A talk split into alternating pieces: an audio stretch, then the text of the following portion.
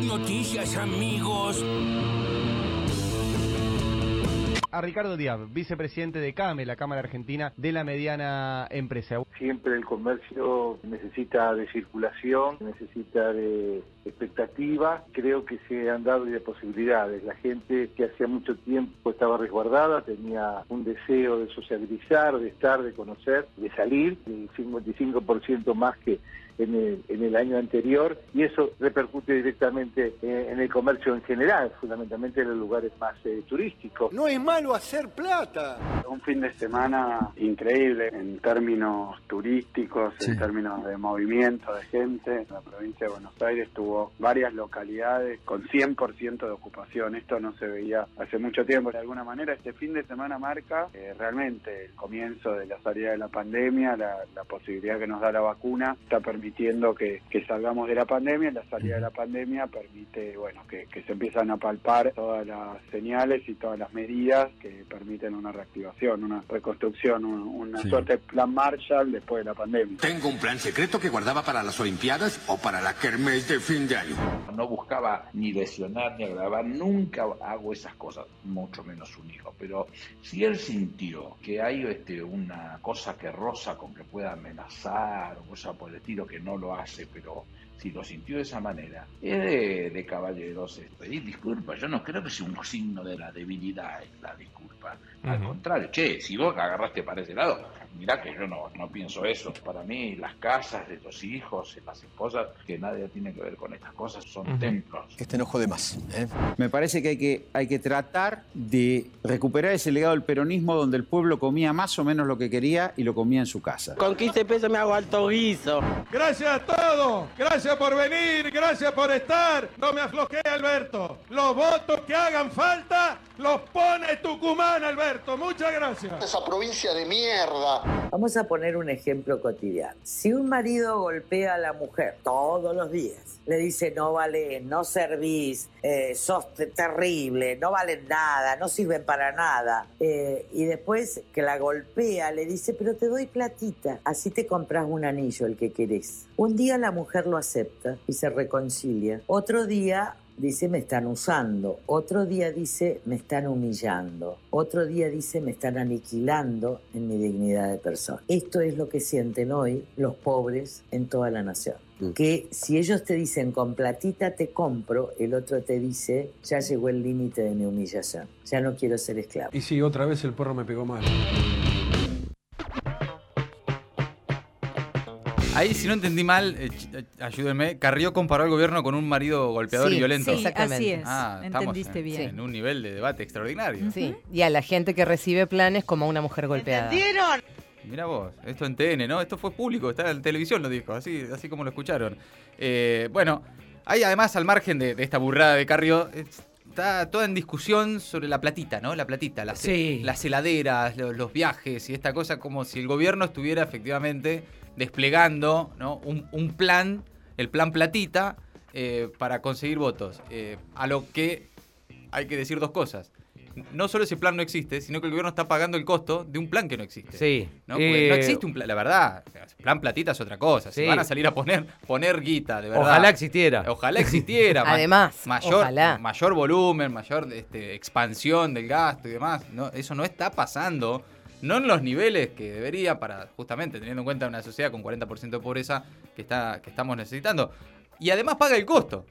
De un plan platita que no existe, eh, pero que está evidentemente pegando muy... Lo, lo deben haber medido, porque la palabra platita sale no hay, no hay opositor que no diga platita en algún momento de cualquier tipo de declaración, en cualquier contexto. Y las heladeras también. Está mucho con las. ¿De dónde salió las heladeras? las heladeras. Eso porque mm, eh, se, viralizó también hace, algunos días en un comedor eh, una mujer a la que, bueno, también los de, los de Juntos fueron a filmar. De una, claro, que le habían dado una heladera y que le habían dicho que tenía que poner un cartel, etcétera, etcétera. Es, doblemente gorila, ¿no? Porque creer que por una heladera alguien te va a votar es, bastante gorila y, denunciar que por eso estás comprando el voto es bien gorila también.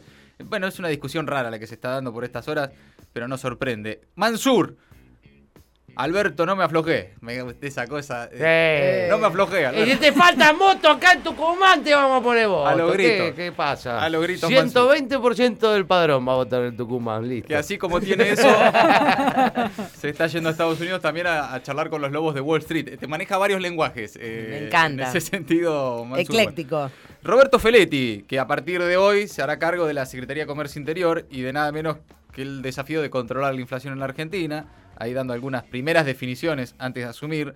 La burrada de Aníbal, Aníbal Fernández, eh, aclarando una entrevista telefónica que no fue una amenaza. Lo de Nick, pidió disculpas, eh, dijo que se, sintió amenazado. no Se le, si se sintió ofendido, el que se sintió ofendido le pido disculpas. Hasta, bueno, en definitiva, parte de, todo esto que está pasando, ¿no? Porque Nick, justamente de lo que acusaba al gobierno era de, la celadera, la platita y no sé qué. bueno, lo cruzó Aníbal y lo cruzó mal. Todo eso entre las voces destacadas del día. Ahora las noticias en maldita suerte.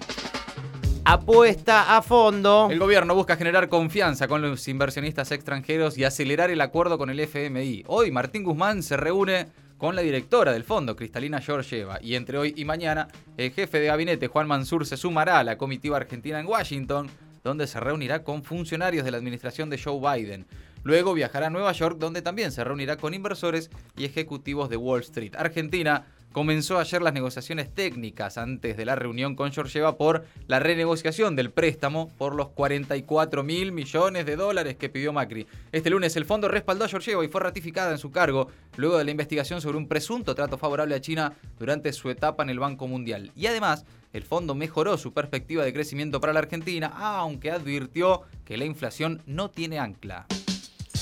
Un pinchazo más. Tercera dosis. El gobierno planea un refuerzo para todas las vacunas contra el COVID en el 2022. Carla Bisotti dijo que la aplicación se va a definir antes de fin de año, pero confirmó que desde un principio se supo que se iba a necesitar algún refuerzo. La tercera dosis se dará con el mismo criterio escalonado según la prioridad de los grupos de riesgo y personal esencial. Hoy se lanza en La Pampa oficialmente la vacunación de niños entre 3 y 11 años en todo el país. Bisotti dijo que la vacunación a menores reducirá la circulación del virus en entornos intrafamiliares. Vuelve el Albertur. Alberto Fernández en campaña. Hoy el presidente visitará la planta de Toyota en la localidad bonaerense de Zárate, donde se presenta el proyecto de ley de movilidad sustentable, que según informaron oficialmente tiene como objetivo estimular la utilización creciente y sostenida de vehículos propulsados con fuentes de potencia no convencionales y también de producción nacional. Por la mañana participó por video de la reunión de líderes del G20 y ahí expresó, entre otras cosas, su máxima preocupación por las graves violaciones a los derechos humanos que viven en Afganistán, en particular las mujeres, niños y niñas. Un quilombo donde no había. Aníbal Fernández tuvo que salir a pedir disculpas tras un cruce con Nick en Twitter. El ministro de Seguridad respondió a una crítica del dibujante al gobierno con un mensaje que aludía a la escuela Ort, donde van eh, las hijas de Nick. El humorista lo interpretó como una amenaza, aseguró que tiene miedo y dijo que va a presentar una denuncia penal. Juntos por el Cambio reclamó la renuncia del ministro y hasta Macri salió a montarse sobre la polémica diciendo que el final de esta época oscura está cerca. Aníbal Fernández habló con la prensa y dijo que no hay ningún agravio, no hay ningún insulto, no hay ninguna referencia a nadie en particular, estamos hablando de subvenciones. Agregó que jamás se metería con los hijos de nadie. Verde Omega Torres, esa es la cuestión. Costanera Sur cierra la inscripción para participar de la audiencia pública del viernes. Hasta el momento hay al menos 1.200 personas anotadas para opinar sobre el proyecto del gobierno porteño que habilita al grupo IRSA a edificar torres de hasta 45 pisos en lo que fuera la ciudad deportiva de Boca Juniors. El fondo para arriba.